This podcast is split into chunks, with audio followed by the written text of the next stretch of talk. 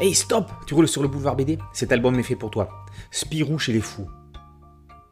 Lorsque Spirou débarque à l'asile psychiatrique régional des Charentes, ça fait six jours que Fantasio y est interné.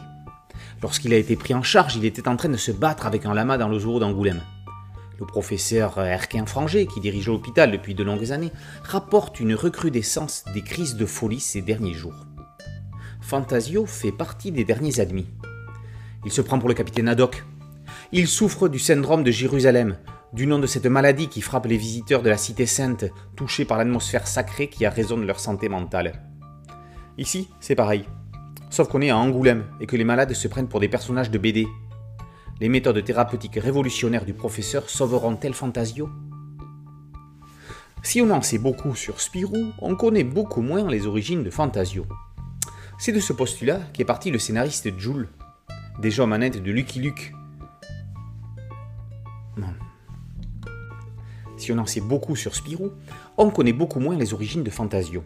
C'est de ce postulat qu'est parti le scénariste Jules, déjà aux manettes de Lucky Luke, autre classique parmi les classiques. Le séjour du journaliste en hôpital psychiatrique va obliger Fantasio à faire le point sur lui-même. Il se prend pour Haddock. Comme ça, Jules peut dire qu'il reprend aussi Tintin. Trêve de plaisanterie. Jules tire avant tout son chapeau à Franquin dans une histoire étrange et désopilante de la veine de la mauvaise tête.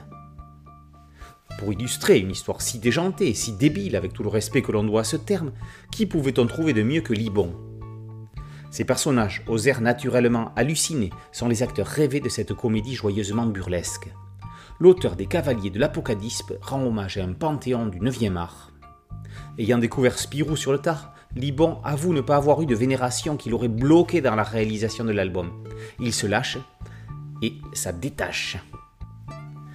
Après avoir lu Spirou chez les fous, les aficionados d'Angoulême n'iront plus jamais sereinement dans la cité charentaise de crainte de se retrouver dans l'hôpital du professeur Erquin Franger.